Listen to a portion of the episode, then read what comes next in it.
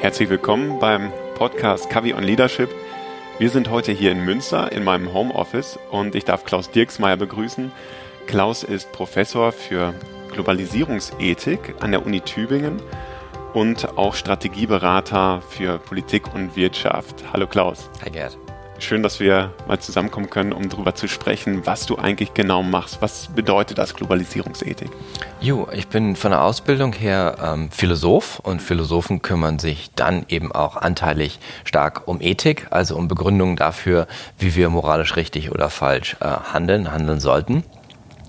Und ähm, früher ist es eigentlich so gewesen, dass die Ethik relativ stark äh, innerhalb von bestimmten National- oder Sprachkulturen ähm, entwickelt wurde, also natürlich vor allem im angloamerikanischen Rahmen.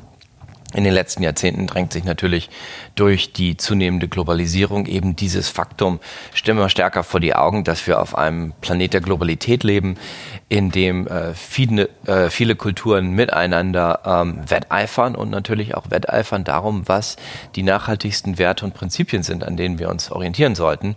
Und deswegen äh, gibt es eine zweifache Globalisierung in der Ethik. Also es gibt einmal die Globalisierung als Thema der Ethik wie gehen wir mit der faktischen, praktischen, ökonomischen, politischen, rechtlichen, sozialen Globalisierung angemessen, menschlich, anständig um? Und zum anderen ist es eine Globalisierung der Quellen, die wir heranziehen, um diese Frage zu beantworten. Also, dass wir eben nicht nur Texte lesen, die in Englisch geschrieben sind, sondern uns darum bemühen, aus allen Kulturen der Menschheit zu schöpfen und Anregungen aufzunehmen. Wow. Stark, das klingt total spannend. Ähm, wie bist du dazu gekommen, überhaupt Philosophie zu studieren und dann diesen Weg einzuschlagen? Das verdanke ich einem ähm, Philosophielehrer ähm, am Gymnasium, der einen wirklich begeisternden Unterricht gehalten hat und das hat mich damals total angefixt und ich bin davon nie wieder losgekommen, ähm, habe im Studium äh, rechtschaffen versucht, erst etwas anderes zu studieren, was ein bisschen mehr broterwerbsfähig ist. Das hat überhaupt nicht geklappt, weil ich begeisterungsarm meine Zeit vertändelt habe und letztendlich habe ich gemerkt, also wenn aus mir mal ein ordentlicher Mensch und ein anständiger Bürger werden soll, dann muss es die Philosophie sein, weil die hält meine Konzentration äh, lange genug entfacht. Ja. Was hat dich so angefixt von, von dem Philosophielehrer?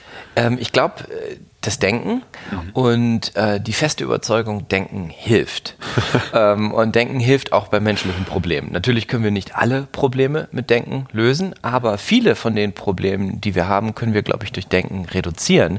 Wir könnten sie nämlich vielleicht erstmal gar nicht produzieren. Also eine Grundannahme vieler Philosophen ist, dass wir eben in unserem Denken mit bestimmten Ideen, Vorstellungen, mentalen Modellen arbeiten und dass diese mentalen Modelle wie Linsen operieren. Und wenn wir uns also vorstellen, wir hätten alle Kontaktlinsen auf, von denen wir nicht wüssten, dass wir sie trügen und diese Kontaktlinsen wären eingefärbt, sagen wir grün, dann würden wir eben alle eine grüne Welt sehen und würden dazu neigen, das Grün der Welt zuzuschreiben, nicht wissend, dass es eigentlich eine Eigenschaft unserer Linse, unseres mentalen Modells ist.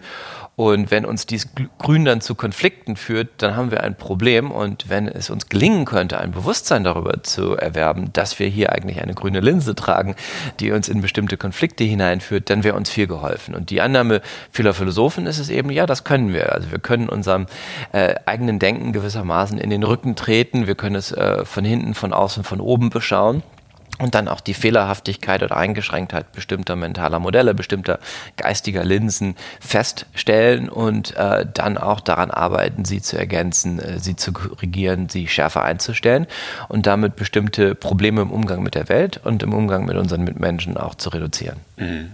Ja, spannend. Das ist das Thema so Paradigmen, ne? Mindsets oder ja. auch Haltungen, mhm. wie ich die Welt sehe. Ähm, man sagt ja auch im Deutschen, wie man sich bettet, so schallt es heraus. Oder wie man in, ähm, das ist immer mein Karlauer, also wie man sich bettet, so liegt man.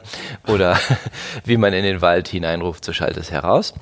Wobei, wie man sich bettet, so schallt es heraus, viel schöner ist.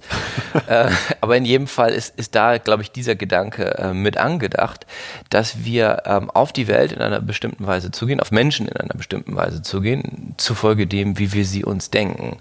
Und wenn wir sie uns eben als besonders schuftig oder schäbig denken, dann werden wir ihnen anders begegnen, als wenn wir ein gutes Bild von ihnen haben. Und die Philosophie äh, möchte natürlich dazu beitragen, dass wir nicht unrealistisch schlechte Bilder beispielsweise von Mitmenschen haben und dadurch unsere Wirklichkeit schäbiger und schuftiger machen. Mhm.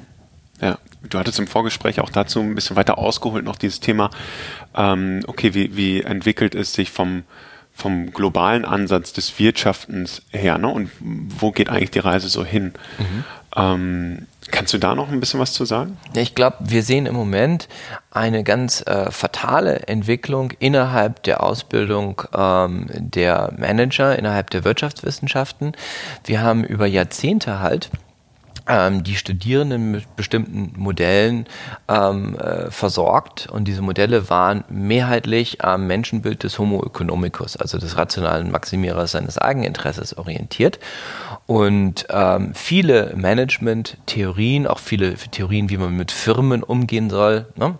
im Sinne der, der Selbststeuerung der Firma, aber eben auch, wie man als Regierung äh, Politik hin auf Firmen entwerfen soll. Ich sage mal Stichwort Principal Agent Theory von Michael Jensen sind halt davon ausgegangen, sowohl auf der äh, Stufe der Angestellten wie auf der Stufe der Unternehmenslenker und Leiter handelt es sich um solche Homines Economici, also solche Menschen, die eigentlich nur äh, finanziell motivierbar sind, für ihren eigenen Vorteil wirtschaften und äh, mit Werten und Normen nichts am Hut haben. Und das ist so ein mentales Modell, das ist so eine Linse, die uns die Sicht auf die Wirklichkeit einfärbt. Und wenn wir zufolge dieser Linse äh, denken, ähm, dann handeln wir natürlich auch anders und äh, kontrollieren äh, Menschen anders. Also man hat dann damals, Jensen selbst hat damals äh, Modelle entworfen, dass man eben ähm, Firmenangehörige möglichst stark überwachen soll, dass man ihre Handlungsspielräume dann einschränken muss, beziehungsweise dass man sie ködern muss mit Zuckerbrot und Peitsche, damit sie genau das tun, was sie sollen und nicht das, was sie nicht sollen.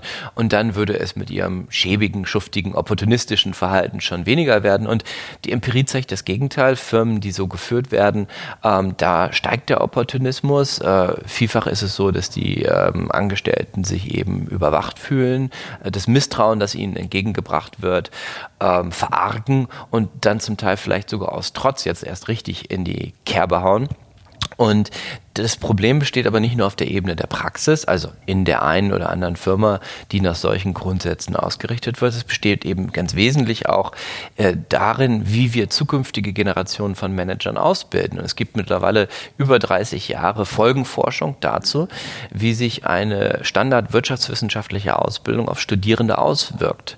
Und die verlieren über Zeit tatsächlich ähm, soziale Solidarität, moralische Imagination, ethische Empathie, Und so weiter und nehmen an unangenehmen Ausrichtungen wie Hedonismus, Materialismus, Opportunismus zu. Das heißt, das Studium hat einen Effekt auf die Leute und ihren Charakter, aber leider keinen positiven.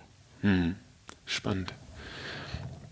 Und was wir jetzt gerade sehen, ist ja immer mehr die Entwicklung hin zu, wir müssen agiler miteinander arbeiten, wir brauchen mehr Selbstbestimmung, mehr Selbstverantwortung auch. Und dann haben wir gleichzeitig aber noch Systeme, und Kultur, die noch auf den alten Mindsets, Haltungen basiert.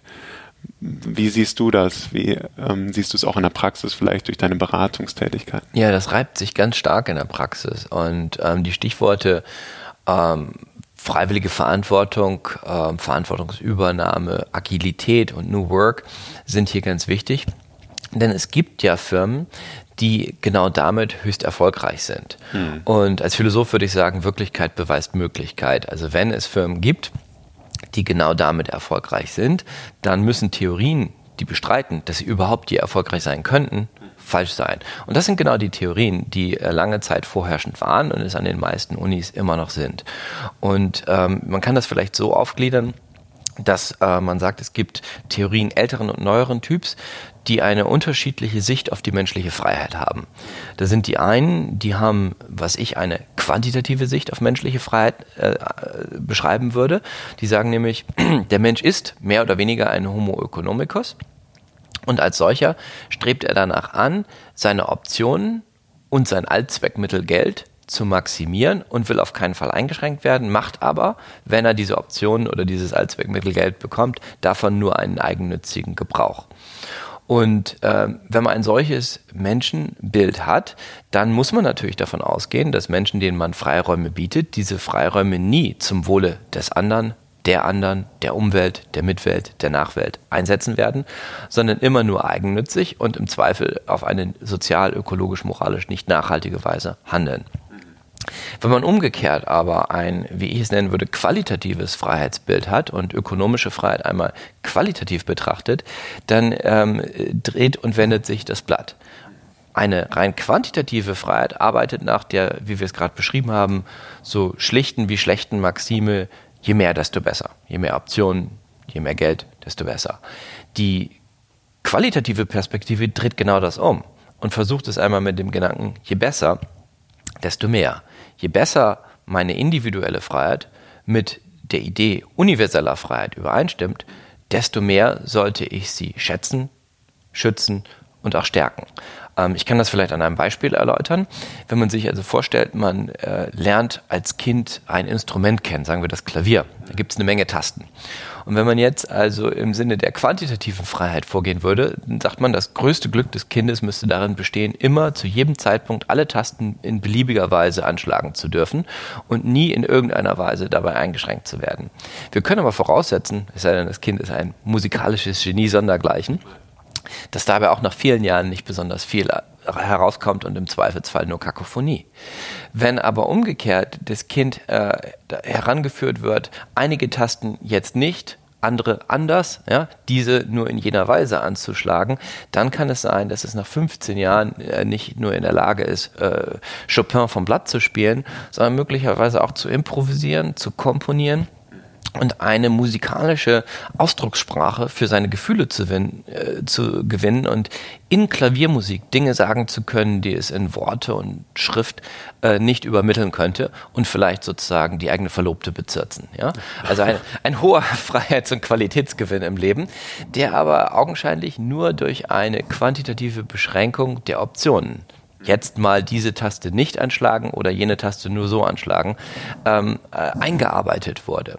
Und ich glaube, diese Sicht dass Freiheit durch Bindung nicht ruiniert wird, sondern dass Freiheit durch Bindung realisiert wird. Dass Freiheit durch Bindung nicht reduziert wird, sondern dass Freiheit durch Bindung manifestiert wird. Dass Freiheit also durch Bindung, wenn diese Bindung sinnvoll ist und selbstgewählt ist, gewinnen statt verlieren kann. Das versuche ich im Begriff qualitative Freiheit zum Ausdruck zu bringen. Und das eignet sich, glaube ich, auch für einen anderen Umgang dann mit Management und Firma. Ich glaube, Menschen wollen äh, wertorientiert angesprochen werden. Menschen wollen nicht wie Laborratten äh, nach Zuckerbrot und Peitsche und Chain of Command gegängelt werden. Sie wollen Freiräume haben und sie wollen sie wertorientiert nutzen und sie wollen auch, dass man ihnen das zutraut und ihnen dabei vertraut.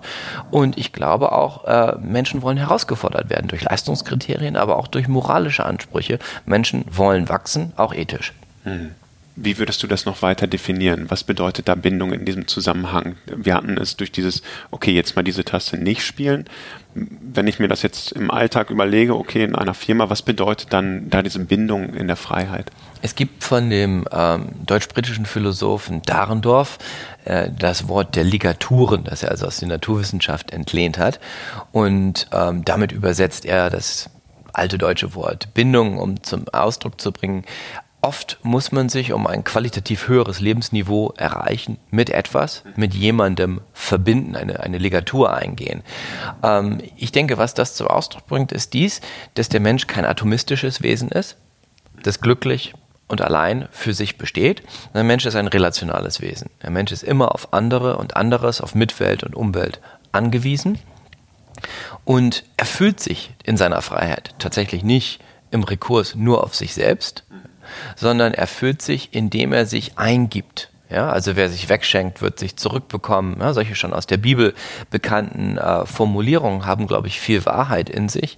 Dahingehend, dass jemand, der sich an andere Menschen, an Projekte, an Ideen, an Werte bindet, darin gesteigert wiedererhält. Also in der Firma beispielsweise, ähm, dass man eine Bindung sehr bewusst und autonom eingeht. Ja, es kann nicht sein, dass einem eine Bindung von oben auf oktroyiert wird. Also jemand kommt mit einem Wertekatalog, den man selber vielleicht so gar nicht teilt oder an dessen Entstehung man selbst nicht mitgewirkt hat und sagt, nun, jetzt zwinge ich dich, eine Bindung einzugehen.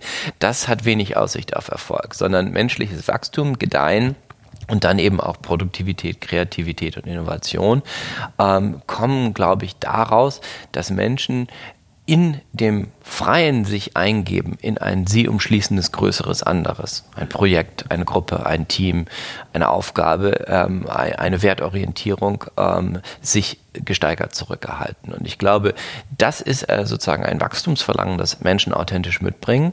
Und ähm, insofern muss man, glaube ich, auch Mitarbeiter oft weniger von außen motivieren, wie man ja lange angenommen hat, und ihnen alle möglichen Incentives äh, ins Haus schmeißen, sondern man muss viel mehr aufpassen, dass man mit solchen extrinsischen Methoden nicht ihre intrinsischen Antriebe äh, zuschüttet, sondern man muss ihnen vielmehr die Räume und die Möglichkeiten, sicherlich auch die Ermächtigung und die Ermutigung geben, dass sie äh, sich selber ihre Bindungen suchen, aus denen heraus sie sich dann bereichert erfahren und für die sie dann mit Begeisterung eintreten. Ja.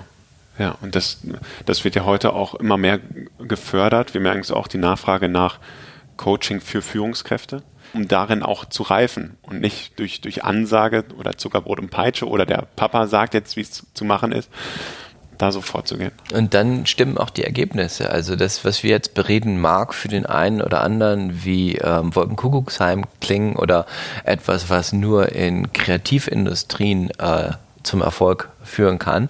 Ähm, ich erinnere eine Begegnung bei uns in Tübingen am Weltethos-Institut. Wir hatten einen äh, Geschäftsleiter einer ähm, im schwäbischen, ähm, im, im, Schwarzwald ansässigen Firma, mittelständischen Firma auf dem Diskussionspodium, der selber einen solchen humanistischen Ansatz, also des Einräumens von Freiräumen, des Abfragens von selbstbestimmter Verantwortung, des Stimulierens von Agilität und ähm, äh, autonomen Entscheidungen, auch strategisch für die, für die Unternehmung wichtigen Entscheidungen ähm, auf der Mitarbeiterebene vertrat. Und im Publikum saß ein äh, Manager, der eben in der alten Denke geschult war und sagte, ja, das ist ja alles wunderschön, das mag auch für die Kreativindustrie vielleicht stimmen, aber ich, wir, wir kommen hier ähm, aus der metallverarbeitenden Industrie, hier kommt es auf äh, null Fehlerquoten und Präzision an und äh, da kann man mit so einem Kram natürlich nicht kommen, da muss man den Leuten schon klare Vorgaben machen und sagen, zack, zack, zack, so und so. Und das Interessante war, ähm, dass die Replik von dem Geschäftsführer jenes mittelständischen Unternehmens wie folgt aussah, oh Entschuldigung, wir sind aus einem metallverarbeitenden Unternehmen. Wir kommen aus einer Präzisionsindustrie. Wir sind Zulieferer nicht nur für die Autoindustrie und für Sicherheits- und Ladungssysteme, sondern auch für die äh, Luftfahrtindustrie. Und wir haben unsere Präzisionsziele äh, nur durch das Einräumen von Freiheit erreicht. Wir haben sie verfehlt, als wir mit Command und Control gearbeitet haben wir haben sie nur und erst erreicht, als wir auf ein humanistisches Management umgestellt haben. Und ich denke, das ist ein, äh, ein ganz guter Beleg von Wirklichkeit beweist Möglichkeit, dass man sagen kann, diese Ansätze sind eben nichts, was sich äh, Berater in der Sauna ausdenken, nachdem sie einen Joint geraucht haben, sondern es sind Dinge, die deswegen in der Wirklichkeit klappen, weil sie mit dem Wesen des Menschen resonieren. Ja, ja, ganz wichtig. Ja, und das, die, die Schwierigkeit daran, ähm, wegzukommen von dem einen Mindset, von dieser Linse, die ich drauf habe, mhm. vielleicht eine rote Linse, ne? mhm. nämlich die Menschen sind schlecht und ich muss sie immer wieder antreiben, mhm. hinzukommen zu einer grün-blauen oder vielleicht sogar nicht mehr so stark getrübten oder gefärbten mhm. Linse. Ähm, das funktioniert vor allen Dingen über Ergebnisse. Ne? Was du auch sagtest, Wirklichkeit be bewirkt Möglichkeit. Wenn ich das aber als Unternehmenslenker und damit bin ich strukturgebend durch meine Glaubenssätze und durch meine Haltung, wenn ich dem keinen Raum einräume, ne, in meinem Verhalten dann auch, also erstmal die Dinge wirklich auch anders zu sehen, also ein Aha-Erlebnis zu haben, ein Paradigmenwechsel, dann mich auch anders zu verhalten, den Leuten nämlich zum Beispiel diesen Freiraum zu geben und dann auch andere Ergebnisse zu bekommen. Das ist ja unglaublich schwierig, vor allen Dingen, auch wenn ich erstmal denke, ja, ich möchte mich diesem Gedanken auch nicht verschließen. Ich möchte ja daran glauben, dass die Leute es gut können. Wenn ich eine Veränderung in diese Kultur einbringe, durch, durch Systemprozesse und so weiter und Rollen, dann habe ich trotzdem erst einen, was wir nennen, den Skill-Dip. Ja, also ich bin ja, ich werde ja erstmal nicht besser dadurch, mhm. weil, weil ich immer, wenn ich was verändere, wird es erstmal schlechter, bevor es besser wird. Mhm. Oder diese Change-Kurve, die man auch kennt. So, und dann ist natürlich die Gefahr wieder, die Ergebnisse werden schlechter und mein altes Paradigma sagt mir dadurch wieder, hey, ich habe es dir doch gesagt, ne, die Ergebnisse sind jetzt schlechter, das heißt, die Menschen müssen wieder angetrieben werden. Und dadurch kippen auch oft Veränderungsprojekte wieder zurück ne, in diese alte Haltung, wieder zurück in die Rille. Und ähm, so fährt es sich dann weiter. Wie hast du das bislang so erlebt? Oder wir haben, wir haben Fallstudien gemacht. Also mhm. wir heißt jetzt das Humanistic Management Network, das es weltweit gibt und das sich eben darum kümmert, sowohl auf dem Wege der Wissenschaft als auch auf dem Wege der Beratung und der Praxis humanistische Weisen des Wirtschaftens äh, zu unterstützen. Mehrere Bücher auch mit Fallstudien veröffentlicht dazu. Und ähm, die letzte, die ich mit einem ähm, Freund ähm, und ähm, Managementforscher zusammen gemacht habe, war gerade bei jener schon angesprochenen äh, Firma im Schwarzwald. Und da konnte man halt stark sehen, dass dieser Wandel von einer, nennen wir sie mal, mechanistischen, ja, also ich drücke Knöpfe und manipuliere Menschen von außen, zu einer humanistischen, ich setze auf ihre Freiheit und ihr eigenes Streben äh, wertgebunden zu handeln, einer mechanistischen zu einer humanistischen Unternehmenskultur nichts ist, was man von oben ingenieren kann.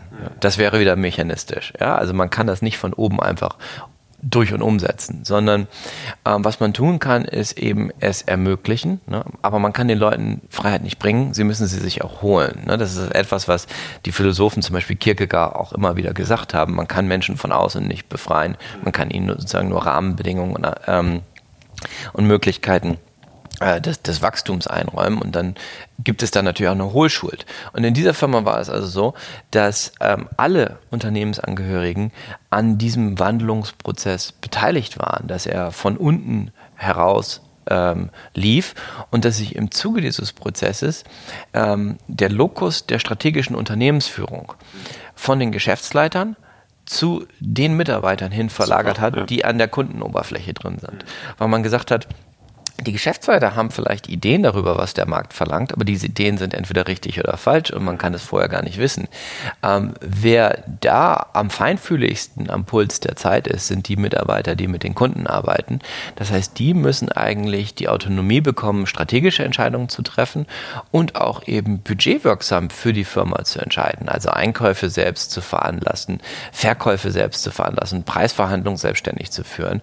Und dieses Unternehmen ist also Schritt für Schritt ein äh, Prozess gegangen, in dem das Endergebnis heute das ist, dass die Teams im Unternehmen sich frei gruppieren, sich räumlich frei lokalisieren und sagen, wir arbeiten jetzt hier, sich sachlich frei gruppieren, wir arbeiten jetzt daran, sich aber auch von der Entlohnung frei organisieren, du verdienst jetzt jenes, ich verdiene dieses und sich auch vom Zeitmanagement, wann gehe ich nach Hause, wann komme ich, wann nehme ich mir Urlaub, äh, frei verwalten. In dem Sinne, dass äh, die Mitarbeiter den besten Blick dafür haben, was zur Befriedigung des Kundennutzens getan werden muss und danach kann man eigentlich auch mal eine Runde joggen gehen. Ja? Also, und dieser Prozess ist zwar von oben gewollt gewesen, er ist auch von oben ermöglicht und ermächtigt worden. Aber er wurde letztendlich dann, wenn man das in dieser Metapher bleiben will, von unten durchgeführt. Und damit hat sich dann irgendwann das unten und das oben umgedreht. Und heute ist die Geschäftsleitung in dieser Firma eben eine, sagen wir mal, Serviceagentur der Mitarbeiter. Also die Geschäftsleitung geht durch die Firma und stellt sicher, dass die Mitarbeiter das haben, was sie brauchen, um das Unternehmen strategisch voranzubringen und nicht die Geschäftsleitung sind diejenigen, die im Boardroom grandios autistische Visionen einer Zukunft aufmalen und dann versuchen, in die äh, Köpfe ihrer Mitarbeiter mhm. zu trichtern. Ja, ja, eine ganz neue Rolle eigentlich, ne? oder Aufgabe. Ja. Und genau, wir nennen das auch Clear the Path. Ne? Also ja. immer zu helfen, okay, was muss ich euch aus dem Raum, äh, aus, dem, mhm. aus dem Weg räumen, mhm. damit ihr ja. handeln könnt. Ne? Ja. Spitze. Hast du noch ein weiteres Fallbeispiel? Es gibt ähm, mehrere weltweit. Also wir haben der erste Fall, der berühmt geworden ist, meine ich, war ähm, Semco in Brasilien. Ähm, da findet man auch viel im Internet, wenn man das googelt. Ähm, Ricardo Semmler hat die Firma damals übernommen. Man war in den roten Zahlen ne? und ähm, es gab einen Turnaround durch humanistisches Management, eben durch Devolution von Verantwortung. Und ähm, man hat also auch dort das erste Mal äh, solche Prozesse durchexerziert. Also den Mitarbeitern, den denen man früher nichts zugetraut hat, wo man gesagt hat, das sind doch eigentlich nur Erfüllungsgehilfen, Handlanger, ähm, Fließbandarbeiter, denen hat man tatsächlich die Kontrolle über das Unternehmen gegeben und äh, das Unternehmen wächst und wächst und gedeiht. Und ähm, es gibt äh, vielleicht äh, zwei Bücher, die man hier äh, einfach mal angeben kann mit Fallstudien. Denn wenn man über sowas redet, kriegt man oft einen Gegeneinwand. Und er sagt, das mag ja sein, dass es in der einen Firma, in dem einen Land, in der einen Region geklappt hat. Aber das ist ja eine Firma entweder in privater Hand oder die Firma ist so klein oder so groß, dass sie sich das leisten kann oder die, diese Firma hat jene Organisationsstruktur oder diesen Markt oder die Mitarbeiter sind von der oder jenen Wertkultur oder Religion geprägt oder oder mhm. oder. Also es gibt immer diese Einwände, aber, aber, aber. Und Anliegen des Humanistic Management Networks war es damals zu zeigen, nein, es gibt diese Firmen überall auf der Welt, in allen Industrien, in allen Organisationsformen, an allen Märkten. Und wir haben damals in einem Buch, das heißt uh, Humanism in Practice, uh, 19 Fallstudien von überall auf der Welt uh, zusammengetragen, wo Firmen diese humanistischen Grundsätze verwirklichen und nicht trotz, sondern wegen ihnen erfolgreich sind, um zu zeigen, es geht tatsächlich überall und in allen Kontexten und Industrien. Kaum hatten wir das Buch raus, wurde gesagt, ja, ja, vielleicht in der Realökonomie, aber sicherlich doch nicht in der Finanzwirtschaft. Also da äh, sozusagen äh, treiben doch die Homines Ökonomices ein unkontrolliertes Gebaren und da kann es mit anständigen moralisch, sozial und ökologisch nachhaltigen, humanistischen Wirtschaften doch sicher nicht klappen. Weswegen wir dann ein Buch rausgebracht haben, Banking with Integrity, wo wir auch weltweit, ich glaube, 13 Banken zusammengetragen haben, wo wieder gilt, sie sind nicht trotz, sondern wegen ihrer humanistischen ja. Äh, Wirtschaftspolitik erfolgreich. Ja, spitze. Mhm. Dankeschön. Wir hatten ähm, vorher mal telefoniert, hattest du auch eine Studie benannt, gibt es überhaupt Werte und Prinzipien, die weltweit gültig sind? Also, mhm. man ja immer sagen kann, ja, mag zwar in dieser Kultur mhm. gelten, aber nicht in Asien oder Lateinamerika oder oder. Ja, das ist das Projekt Weltethos. Und ähm, Hans Küng hat das damals begründet. Ähm, Hans Küng äh, hat angefangen als ökumenischer Theologe und hat also Gemeinsamkeiten zunächst zwischen protestantischem und katholischem Christentum herausgearbeitet, dann das Judentum mit in den Fokus genommen, dann den Islam und dann haben seine Mitarbeiter und er das ausgedehnt auf die indischen äh, Religionen und Weisheitsströmungen, den Buddhismus, den Hinduismus, den Jainismus, den Sikhismus und so weiter. Dann ging das Projekt dann auch in die chinesischen Welten hinein, Daoismus, Konfuzianismus, nach Japan, Shintoismus, Naturreligion wow. und so weiter und so fort. Und ähm, die Grundannahme war ungefähr die, ähm, man muss sich das so denken, 1989 fällt die Mauer, der Ost-West-Gegensatz ist weg und ähm, mit einmal wird vielen Menschen bewusst, wir sind eine Menschheit, eine Welt, wir haben geteilte Probleme, vielleicht sollten wir auch versuchen, sie gemeinsam zu lösen. Und dann ist eben die Frage im Lichte welcher Werte und Normen. Und viele Philosophen haben sich dann sofort ans Reißbrett gemacht und auf der Tabula rasa reiner Theorie neue oder alte Prinzipien ähm, äh, sozusagen auf Hochglanz poliert. Und Hans Küng hat gesagt, sollten wir nicht einfach mal gucken, was schon da ist? Sollten wir nicht einfach mal gucken, welche Werte die Menschheit über alle Grenzen des geografischen und kulturellen Raums hinweg, über alle Grenzen der Zeit hinweg immer schon wieder anerkannt hat. Und deswegen hat er mit seinem Team in die heiligen Schriften der Menschheit geguckt, also in die Texte der großen Weltreligionen, aber auch beispielsweise in säkulare Texte, äh, Rechtskodizes, Moralphilosophien und so weiter.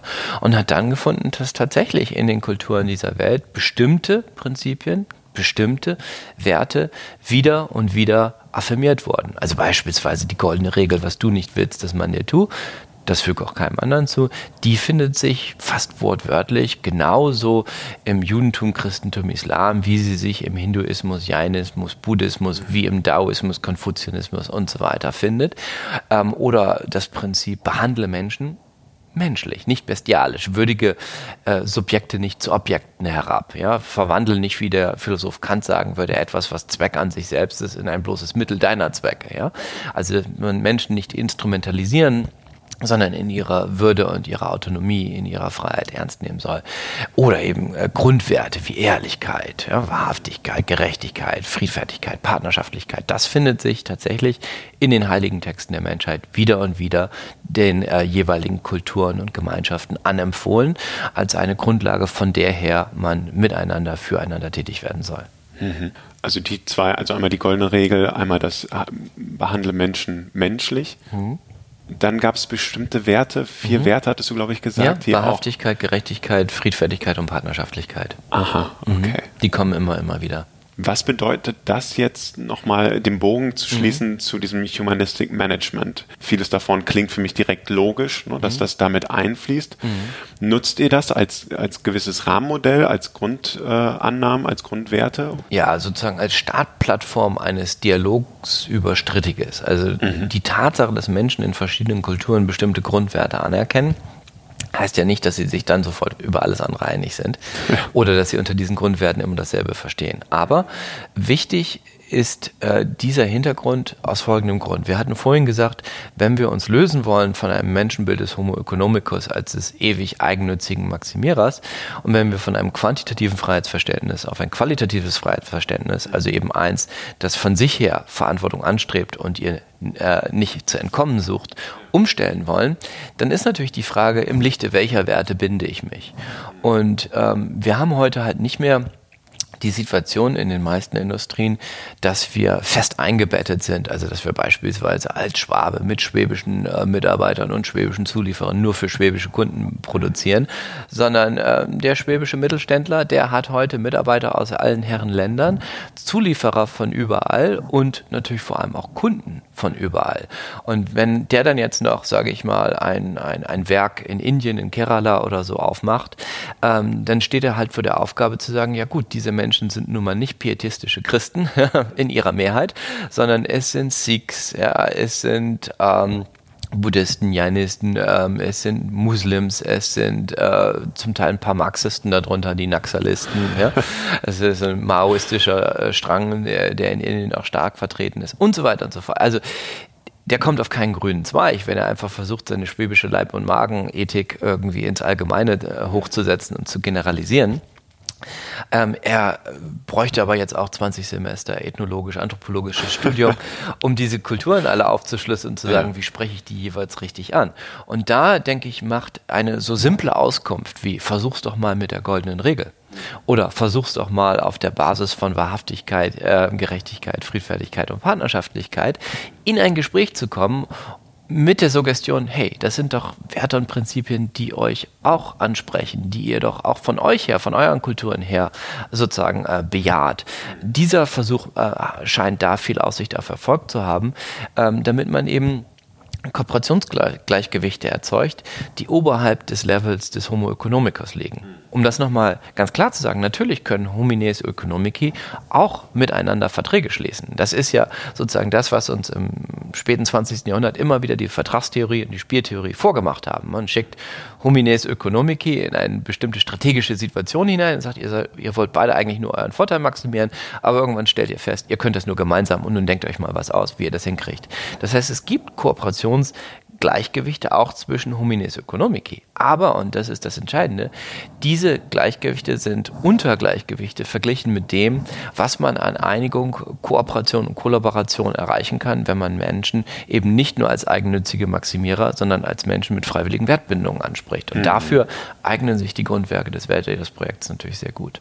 Und was mir gerade auch nochmal als Gedanke hochkam, dieser, dieser Aspekt ist dieser Mangel ähm, Mangelmentalität hin zur Überflussmentalität, weil Homo economicus eigentlich immer dieser Fokus ist auf, es gibt nur endlich viel mhm. zu verteilen. Mhm. Und die Überflussmentalität hingegen sagt, wenn wir miteinander arbeiten, dann entsteht dadurch viel mehr, als wir alleine könnten. Mhm.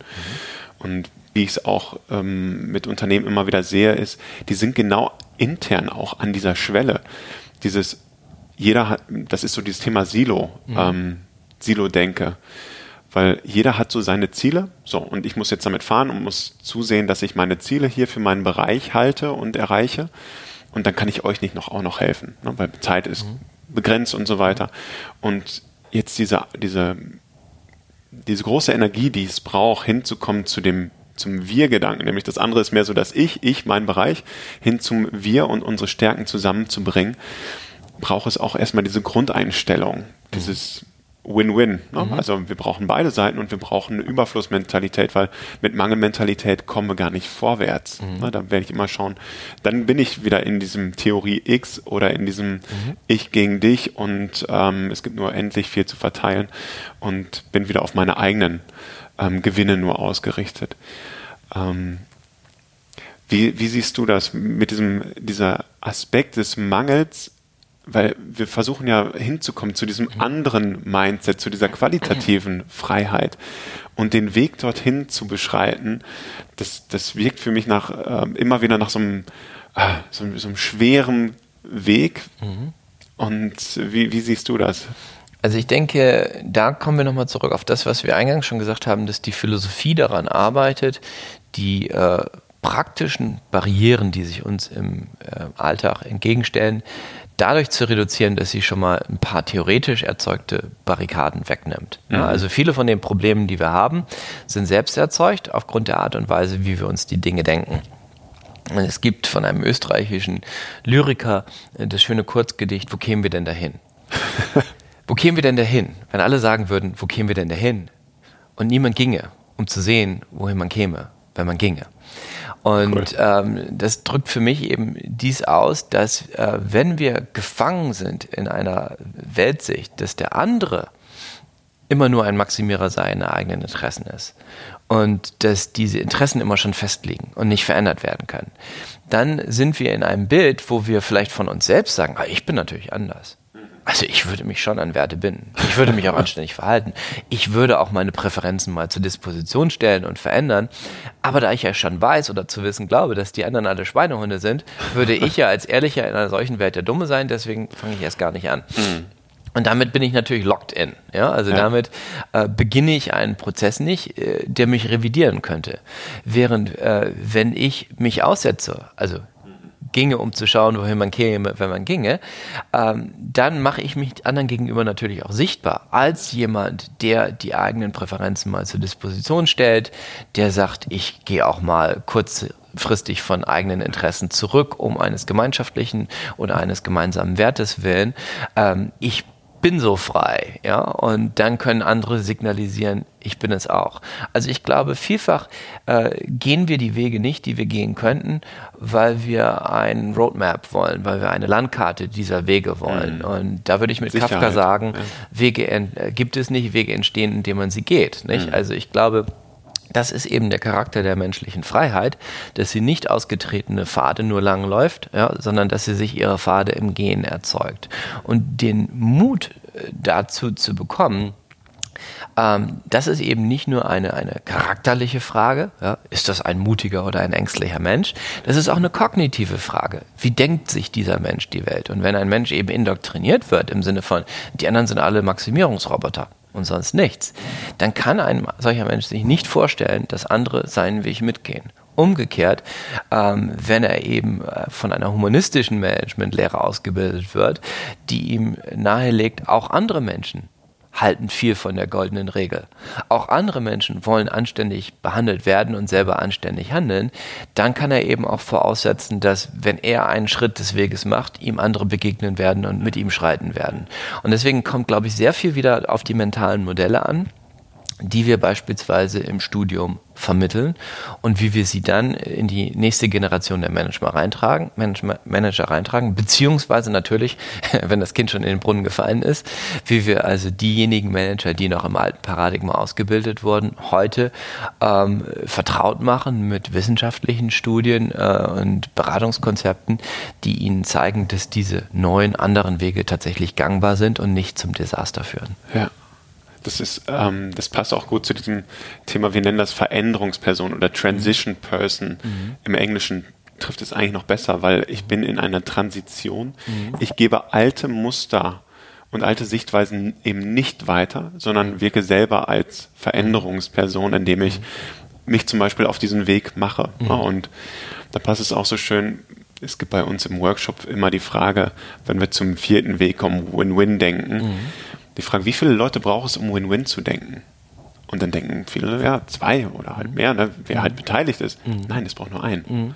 Mhm. Weil wenn ich Rücksicht nehme auf das, was dir wichtig ist, aber gleichzeitig mutig zu dem stehe, was mir wichtig ist, mhm. dann kann sich schon was verändern. So, und genau das ist es dann auch wieder in der Veränderungshaltung. Ich kann ja losgehen. Ja. Und es liegt an mir und ich kann was ja. bewegen. Und dann helfen natürlich solche Studien oder solche Fallbeispiele unheimlich, sich auch ja. gestärkt zu wissen, hey, es funktioniert und ich muss halt einfach die Geduld und Ausdauer mitbringen, die es braucht, mhm. mich auf diesen Weg zu machen. Ja, das ist, glaube ich, ganz wichtig, dass die Leute nicht das Gefühl haben müssen, sie müssen der Maverick sein und sie sind der einzige Change Agent. Mhm. Ja.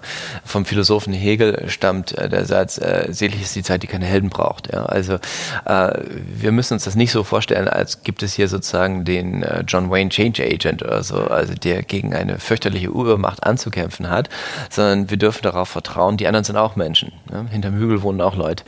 Und ähm, ich denke, ganz wichtig ist es, dass man ähm, einfach sich transparent macht, wie falsch die Linsen waren, mit denen wir bisher gearbeitet haben. Also wenn man noch einmal zurückguckt in die an jeden, der VWL oder BWL studiert hat in den letzten Jahrzehnten, ausgeteilte Principal Agent Theory von Michael Jensen, dann wurde eben gesagt, was ist eine Firma?